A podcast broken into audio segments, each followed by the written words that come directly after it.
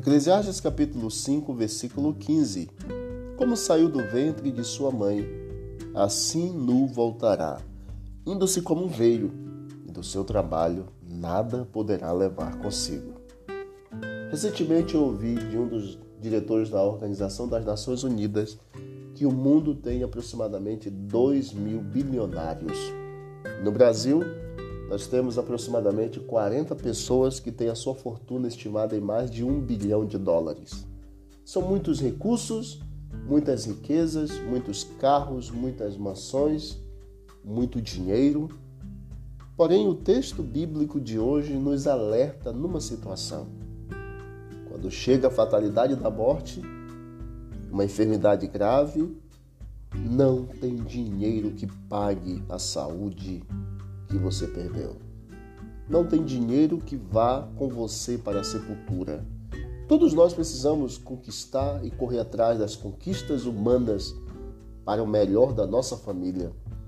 Porém, não podemos e devemos colocar riqueza sobre as, as pessoas e sobre tudo, principalmente sobre Deus. O grande mal do jovem rico, da parábola bíblica, da passagem na qual ele foi até Jesus Cristo, querendo a vida eterna, o grande mal é que pessoas colocam o amor à riqueza em primeiro lugar e esquecem do próximo e esquecem, acima de tudo, de Deus.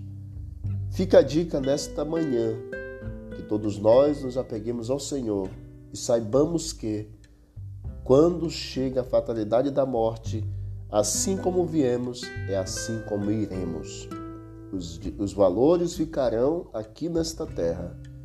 O fruto do teu trabalho ficará aqui, para filhos, netos e bisnetos.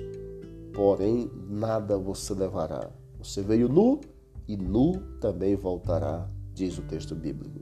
Que Deus te abençoe e vamos orar ao Senhor. Querido Deus, obrigado por esse momento Continua conosco, Pai, a cada dia e nos dê a sensibilidade de colocarmos o Senhor sobre todas as coisas da nossa vida, em nome de Jesus. Amém. Não esqueça de visitar o canal Bíblia em Ação nas plataformas digitais e você vai ter conteúdos que lhe ajudarão no crescimento espiritual. Aqui quem vos fala é o pastor Joel.